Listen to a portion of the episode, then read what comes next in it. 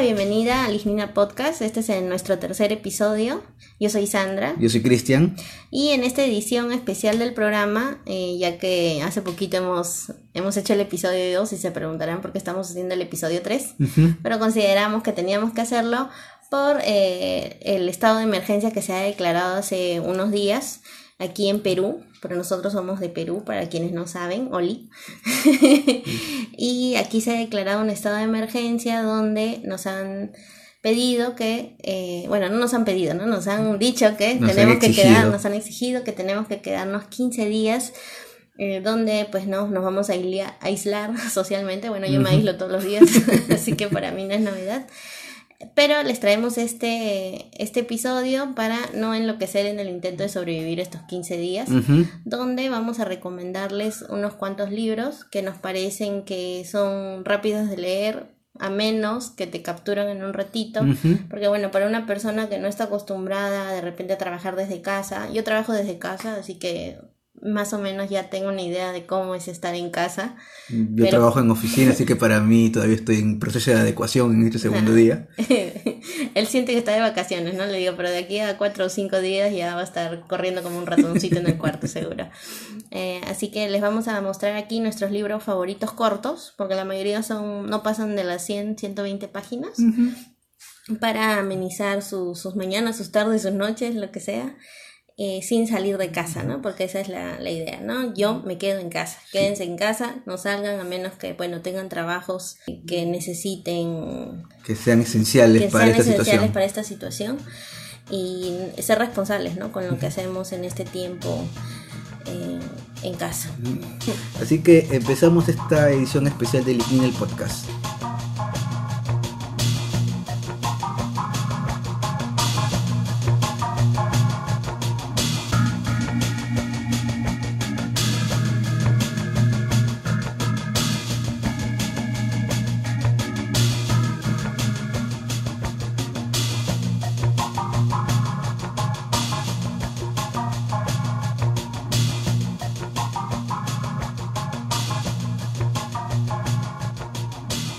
Ya estamos de vuelta y como lo dijimos en la introducción, vamos a hablar sobre novelas cortas, eh, una colección de cuentos quizás por ahí, que de no mucha extensión en el cual puedas leer durante estos 15 días que vamos a estar en aislamiento social.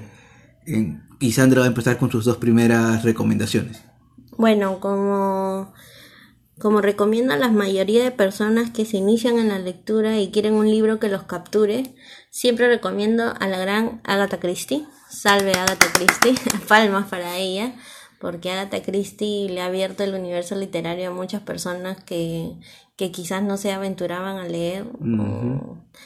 Y eh, el primer libro que voy a mencionarles es Muerte en Mesopotamia.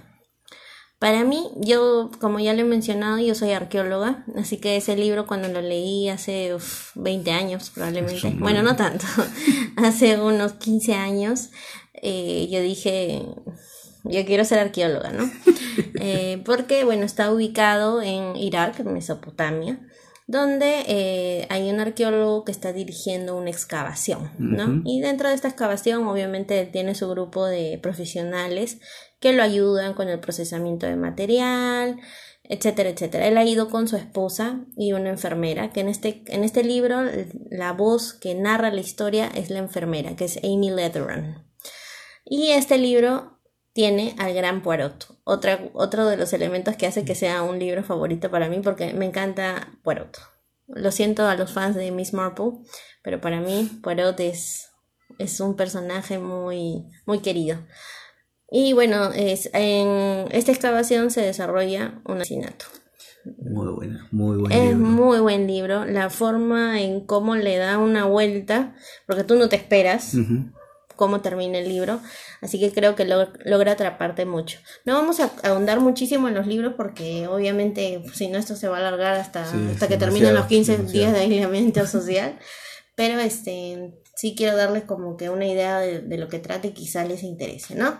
Así que esto es arqueología, misterio, muerte, historia, eh, romance, accidentes, accidentes, lo tiene todo. Así que es un libro que lo lees en un tristras y eh, vas a decir salve a Agatha Christie. Una cosa, una cosita. Agatha Christie tiene muchos libros sobre arqueología y sobre el casó- creciente fértil. Claro, porque él- ella se casó con un, con un arqueólogo, que era más joven que ella. Sí, en fin.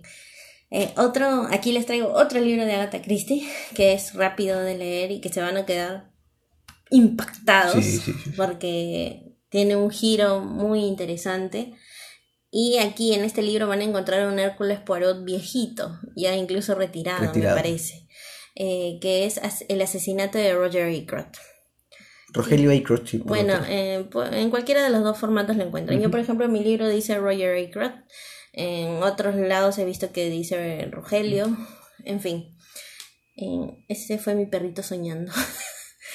Eh, bueno, este libro básicamente trata del asesinato de un hombre muy importante en un pueblito pequeño y cómo eh, han habido muertes sospechosas alrededor. Sí. Y precisamente Rogelio Ackroyd es quien eh, comenzaba a sospechar de una muerte de una, de una íntima amiga y comienza a averiguar y lo mata. Exacto. Y no, la cuestión es quién lo mata. El final te va a sorprender. Tú vas a decir, ¿qué? ¿Cómo no vi esto? Sí, sí. De verdad, ¿no? Eh, Porque hasta 20 hojas antes de que termine el libro tú no sabes, sigues con la duda de quién es. Sí, sigues con la duda de quién es. Así que es un libro, es un libro que yo lo he visto en casi todas las listas de los, los libros que tienes que leer antes de morir. Porque es un libro muy, Muy bueno de la gran Agatha Christie. Yo podría hacerme un programa completo de Agatha Christie, pero por cuestiones de, de longitud, eh, solo voy a mencionar estos dos. Igual que cualquier libro de Agatha Christie, la mayoría de sus libros son súper cortitos, así que pueden escoger eh, cualquier libro. Si no tienen, quizás puedan descargarlos en, en iPod. Nosotros vamos a dejar en... Hemos creado una página para quienes aún no saben, todavía no lo hemos, no lo hemos organizado bien, pero les vamos a dejar el link en el, en el perfil de Instagram, Sí. eh, donde vamos a colocar eh, después de cada capítulo un, un post, Una entrada. una entrada, donde vamos a mencionar eh, o vamos a colocar los libros que hemos mencionado, si hemos mencionado películas, series, eh, artículos, los vamos a poner ahí también y en este caso vamos a poner algunas webs eh, de descarga legal Sí. eh, de libros electrónicos, quizás para quienes no tienen los libros en físico puedan leerlos por ahí. Yo empiezo con mis dos primeros libros y el primero con el que voy a iniciar es uno que leí el año pasado, que es Messi es un perro de Hernán Cashiari Que nos costó como 90 soles. y valió la pena cada sol. Eh, En la librería más hermosa de Lima, que es Babel Babel. Librería, no es Cherry, solo simplemente No es una opinión objetiva, si nos quieren pagar, bueno. Messi es un perro y otros cuentos es una colección de diferentes, no sé si son 8 o 10 cuentos de Hernán Cashieri que me gusta mucho cómo escribe y que si tienen, y si no lo han leído y no, no les llama mucho leerlo, miren sus charlas TED.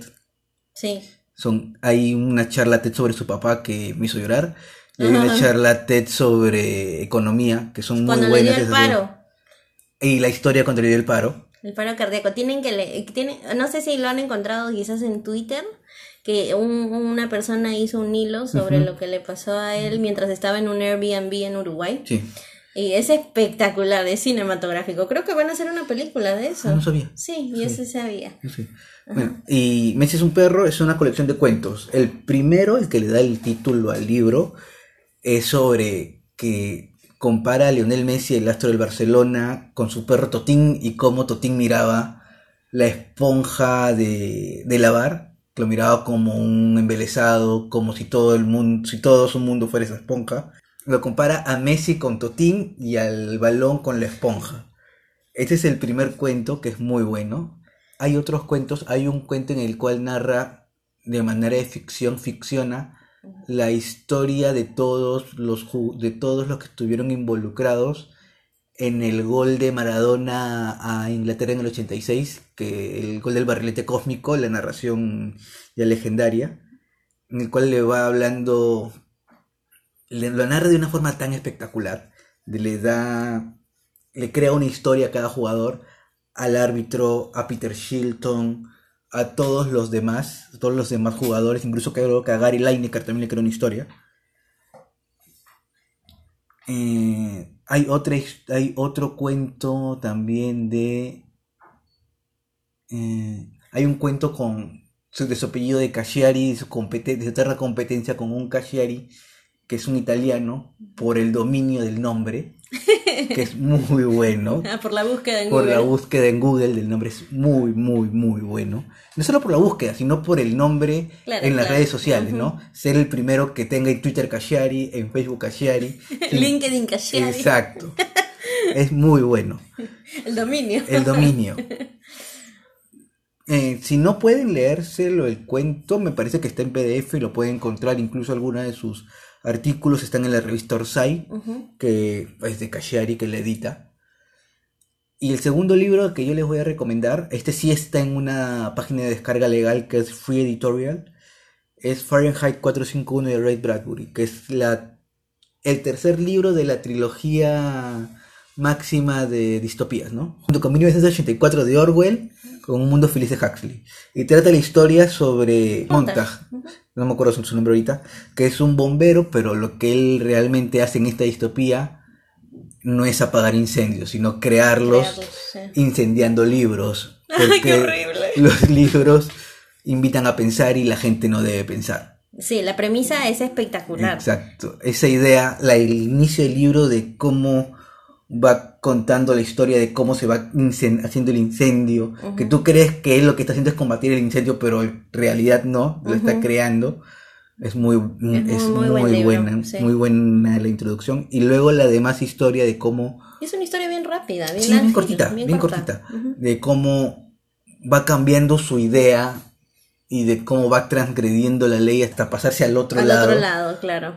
No les voy a dar más detalles porque Pero está es libre bueno. de descarga gratis, así que pueden Bueno, si pueden leer leerla. los otros dos, que son 1984 y Aldous Huxley, y tienen la las distopías máximas, genial. Sería, ¿no? sería genial, ¿no? Pero quizás en esta época no sea lo mejor leerla, ¿no?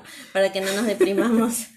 Pero Fahrenheit 451, Muy buena. un libro recomendable, un libro que tienen que que debería estar en su lista de lectura obligatoria a lo largo de su vida. Sí, es un libro muy bueno. Ray Bradbury escribe muy, muy, Muy bien. bonito. Para, a mí hay una...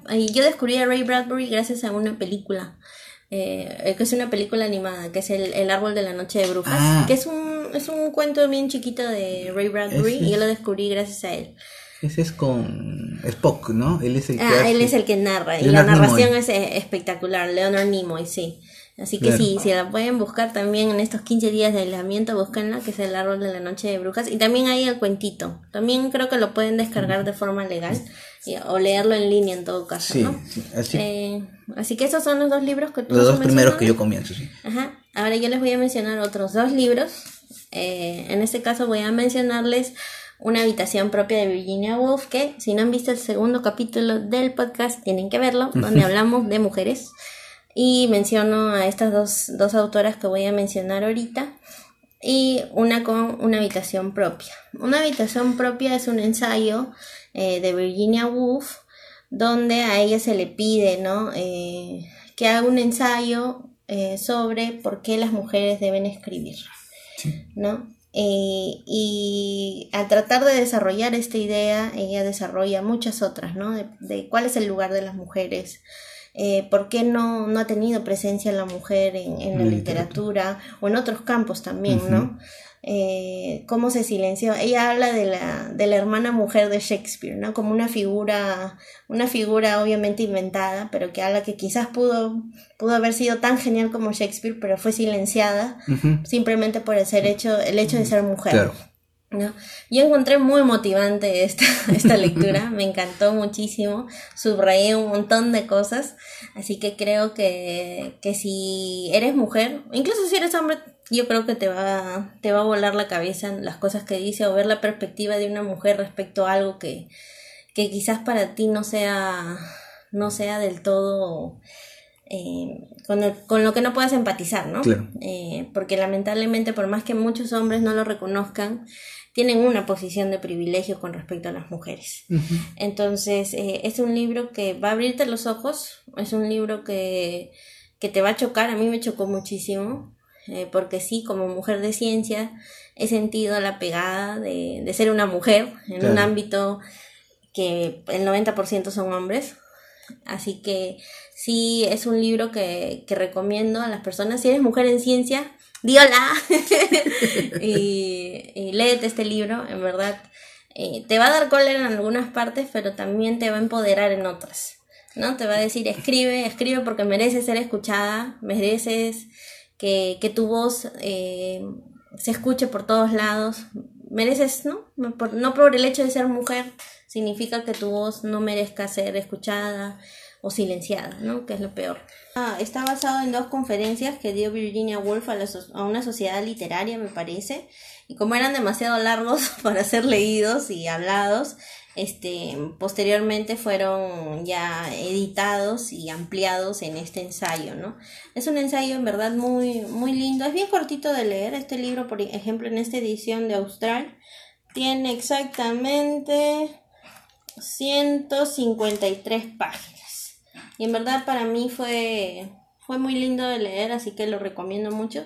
Si estás haciendo tesis, léelo. Lo puedes encontrar, nosotros lo, lo buscamos y lo hemos encontrado en Free Editorial, que también es una web de descarga legal de, de libros, así que no, no estamos recomendando ninguna web que, que esté trucheando libros, así que no se preocupen. El segundo libro que les voy a mencionar es Cuentos Orientales de la gran Margaret Yourcenar.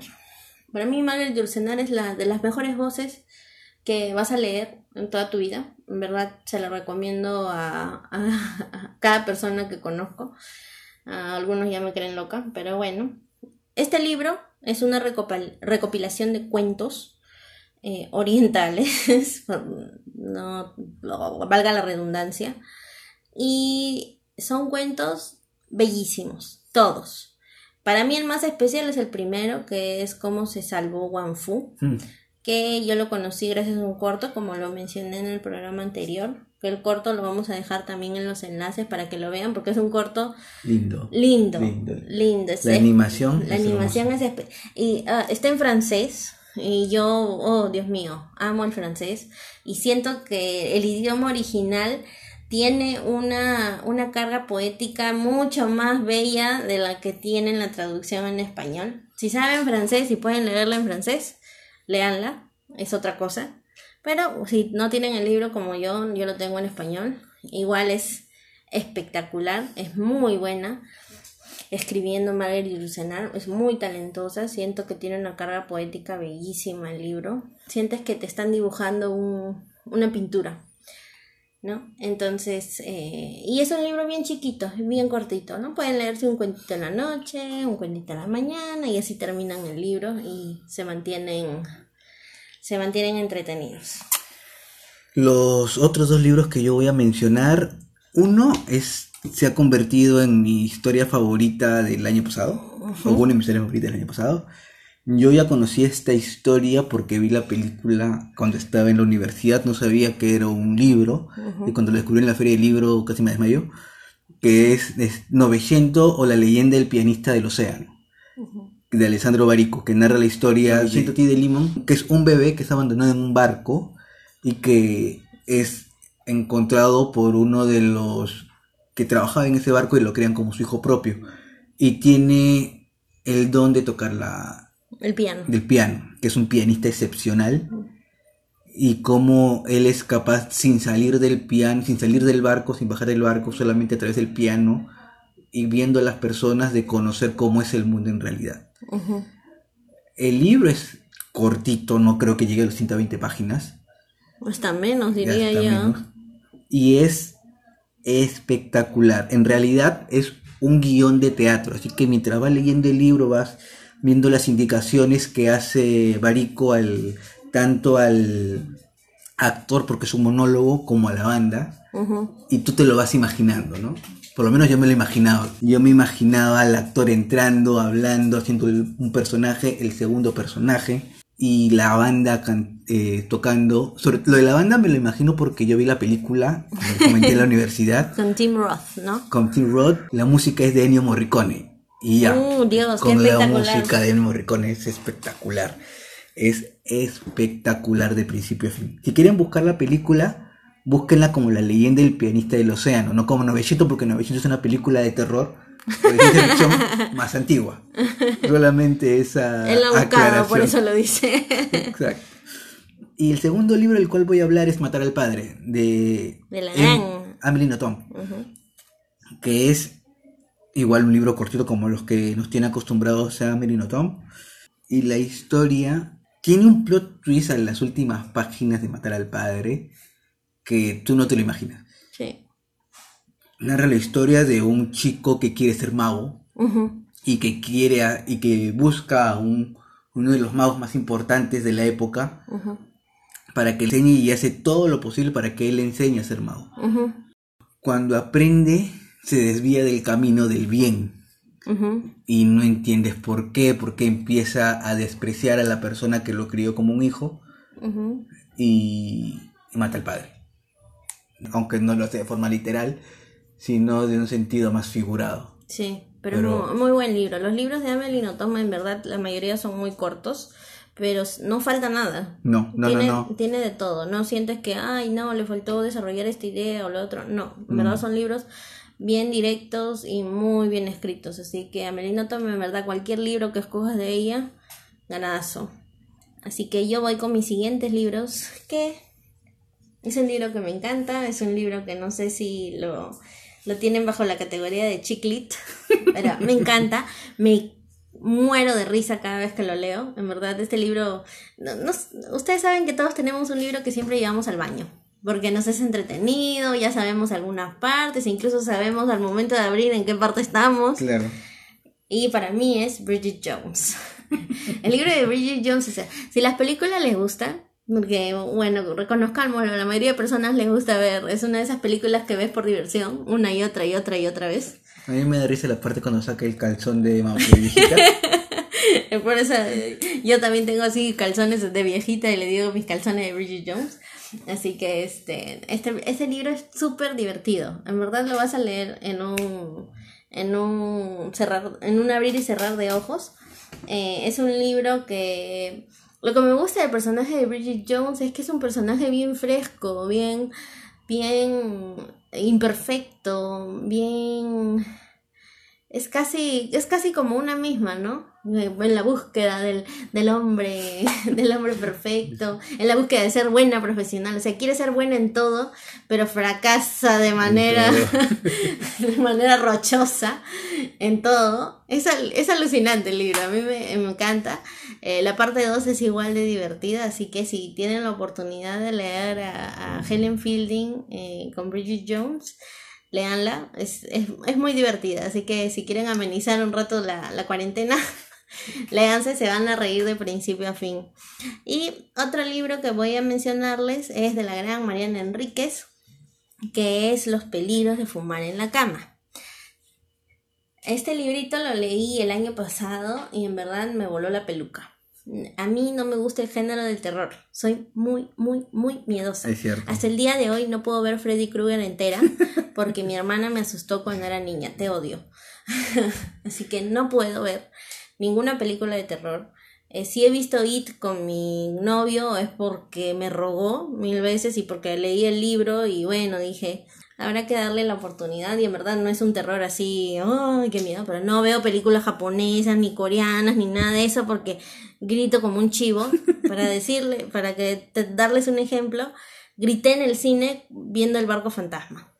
Busquen esa película, es un bodrio, pero grité en el cine viendo esa cosa. Así que soy muy miedosa. Entonces, para mí el género del terror, hasta hace unos años, era inaudito leerlo. No quería leerlo.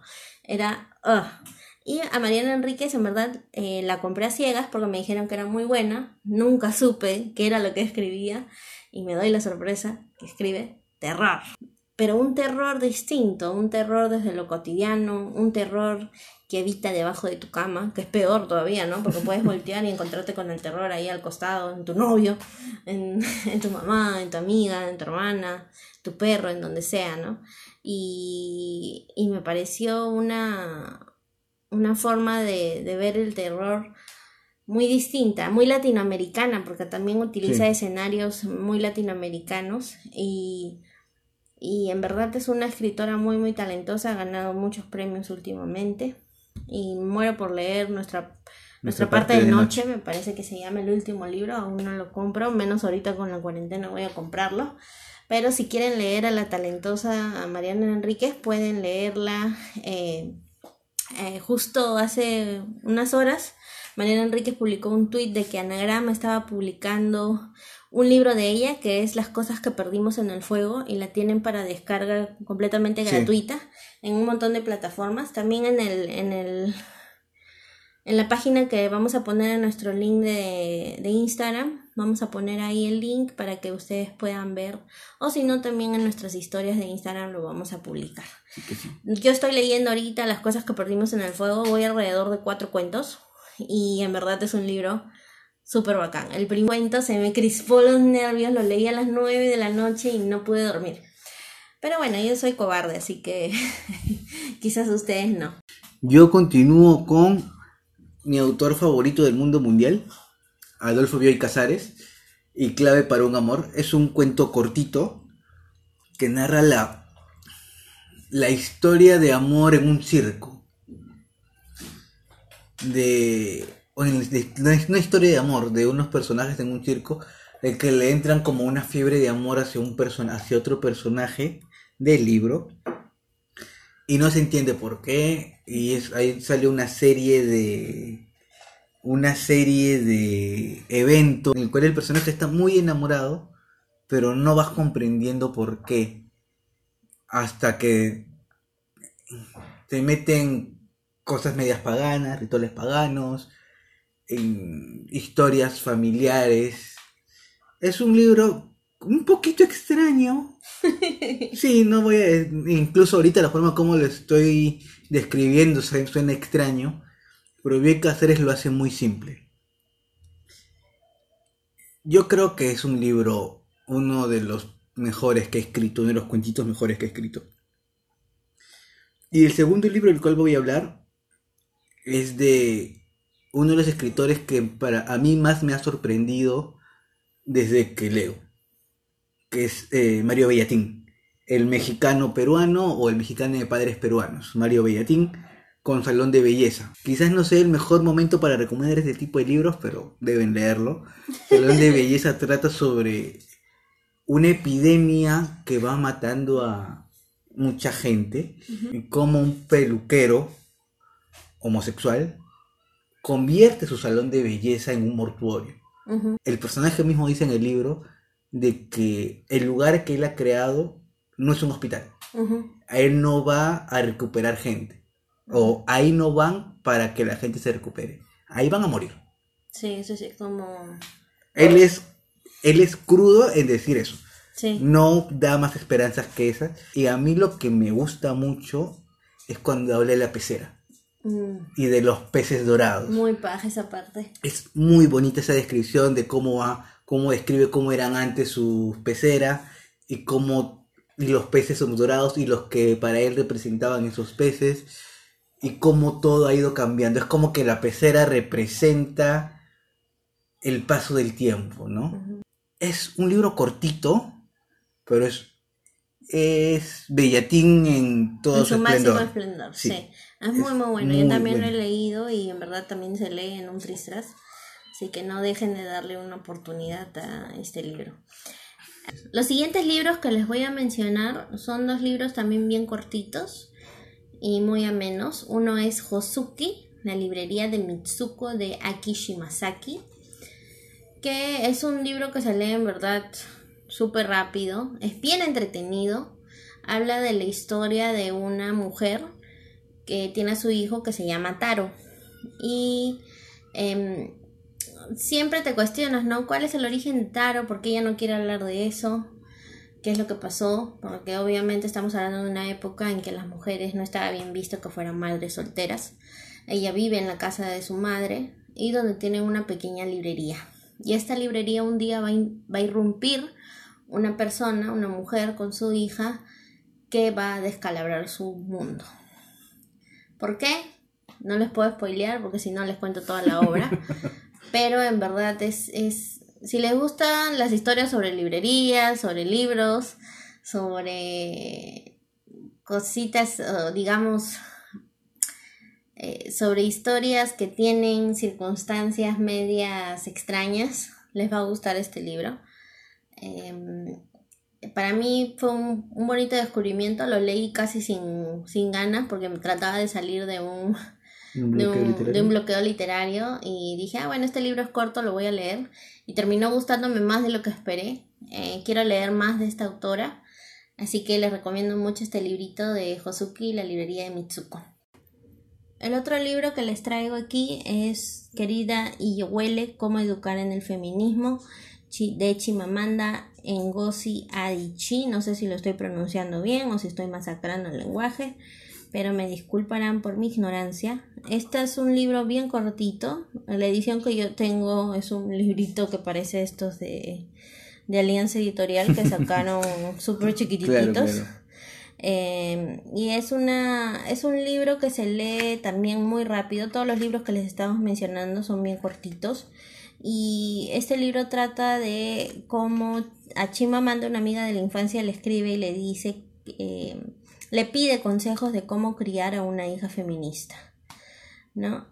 Y ella le escribe una serie de consejos. Al inicio como que está insegura de si tiene lo necesario como para hacer tal recomendación, pero después, ¿no? Le, le da una serie de, de, de ideas que para mí al menos encontré muchas de las cosas que con los que mis padres me, me criaron. En otras no, obviamente, porque mi papá es un poquito machista. Mi papá es machista con su esposa, pero feminista con sus hijas.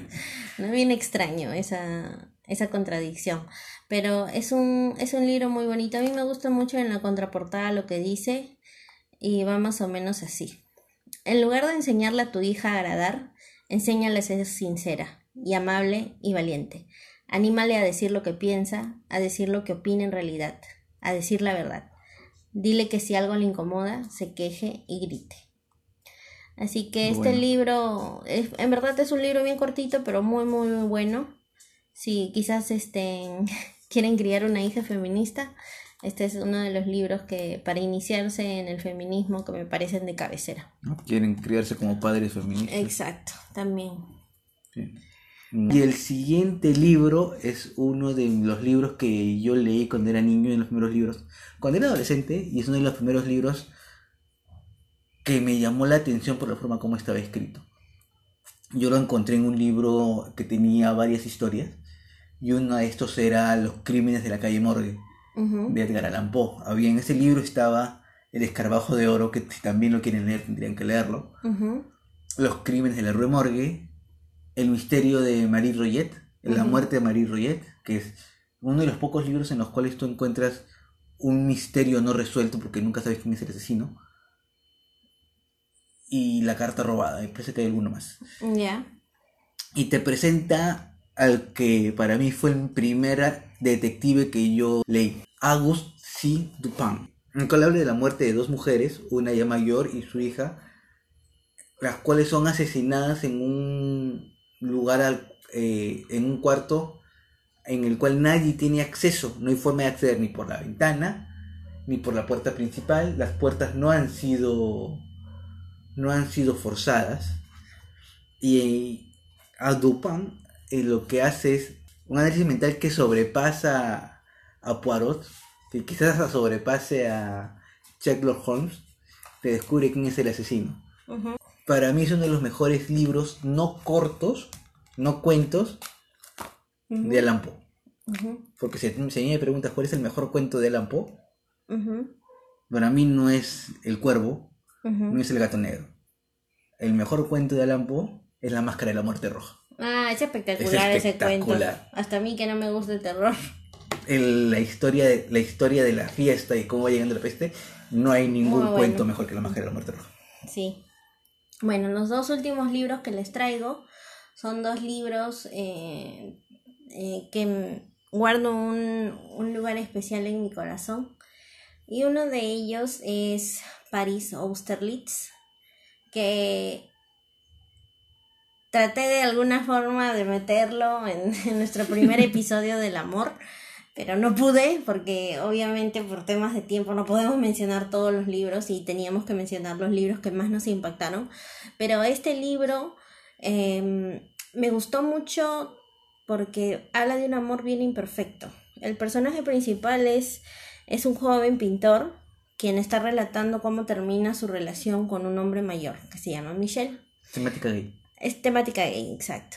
Eh, y habla pues, ¿no? Acerca de cómo fue esta relación cargada de sexo, de enfermedades de transmisión sexual, de, de mucho celo. Hay una carga bien intensa de sentimientos en este libro. Y encontré, encontré en, en muchos aspectos algunas, por más que yo nunca he tenido una relación gay, obviamente siempre vas a encontrar paralelismos en tus propias experiencias ¿no? sentimentales.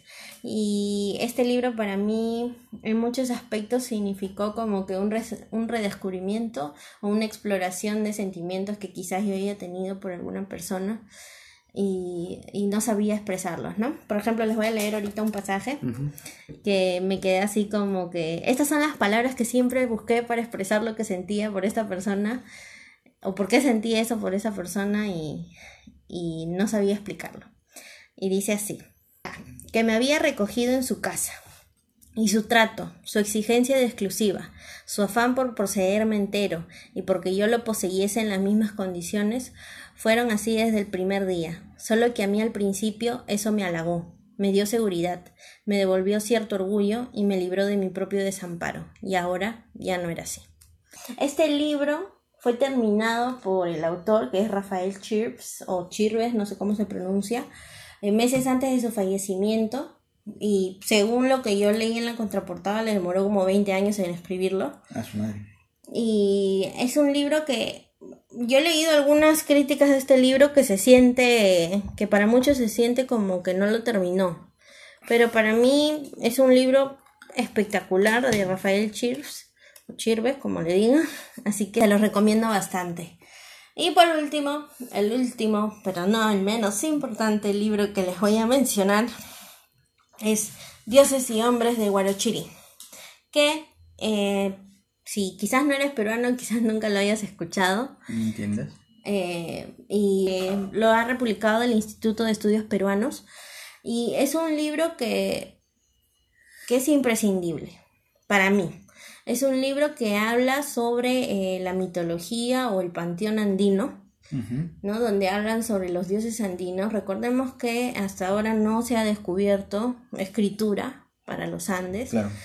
Y eh, estos mitos eran, eran pasados de generación en generación de manera oral.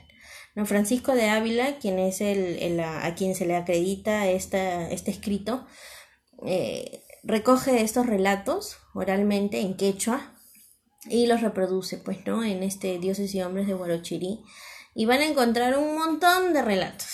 En verdad son, son relatos bien pajas. O sea, si vives en Lima, si vives en Perú, vas a encontrar mucha... Eh, incluso hay un, el cuento que quizás todo el mundo conozca y no sepa que pertenece a dioses y hombres de Guarochirí es el, el origen de las islas de Pachacamac, cómo surgen las islas, cuál fue el origen de las islas de Pachacamac, ¿no? Entonces, para mí es un libro que se lee muy rápido, quizás si están tratando de, si piensan que como es como cuentitos puedan hacérselo leer a adolescentes, quizás necesiten un poquito de apoyo de, de, de adultos, porque en algunos pasajes sí es como que ¿Qué está diciendo? Pero sí, para, a mí en arqueología, y eh, por lo menos yo como arqueóloga lo he analizado ya con otro tipo de visión, más científica, digamos, donde estos relatos, obviamente, como toda mitología, tienen cierto grado de verdad, ¿no? Reflejan, reflejan hechos reales. Entonces, en muchos aspectos, cuando hemos hecho análisis de este libro, pues no, estos, estos estas leyendas, estos mitos reflejan quizás eh, peleas entre, entre pueblos, em, eh, ¿cómo se diría? Migraciones de pueblos de, un lugar a otro, se explican mediante obviamente peleas de dioses, ¿no? De que este dios votó a este dios. Entonces es bien, es bien interesante leer este librito. Em, no, he visto, me parece haberlo visto en línea, Si, si, los si lo encuentro les voy a dejar el link en algún lado. Pero no, no puedo como arqueóloga ni como peruana dejar de recomendarles este libro. Así que léanlo.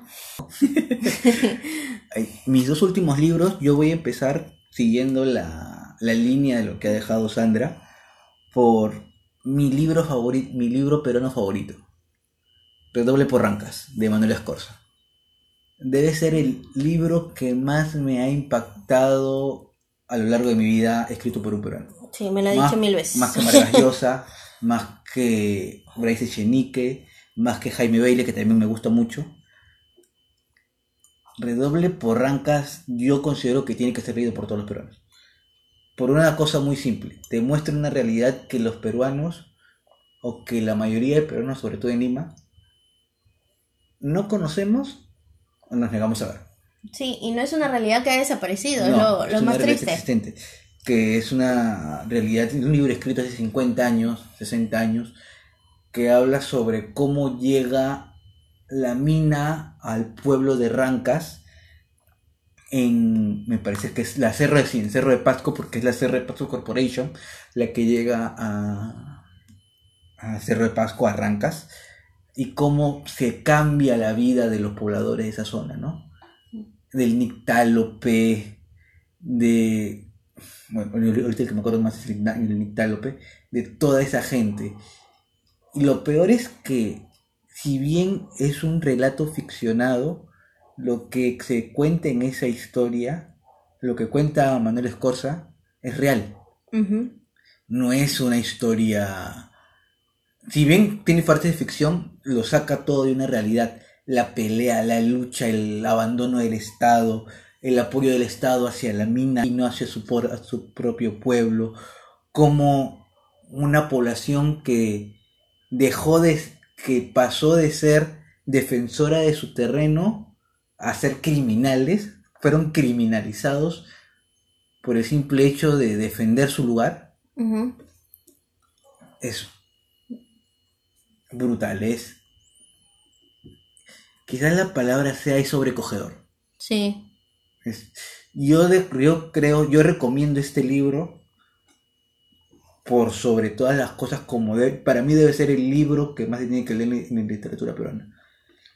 No niego que su literatura sea menor o no sea tan buena como Vargas Llosa, como Bryce, como César Bondi, como No niego que literariamente no sea tan buenos como estos autores, pero la historia es una historia que no se puede negar, que no se debe de negar.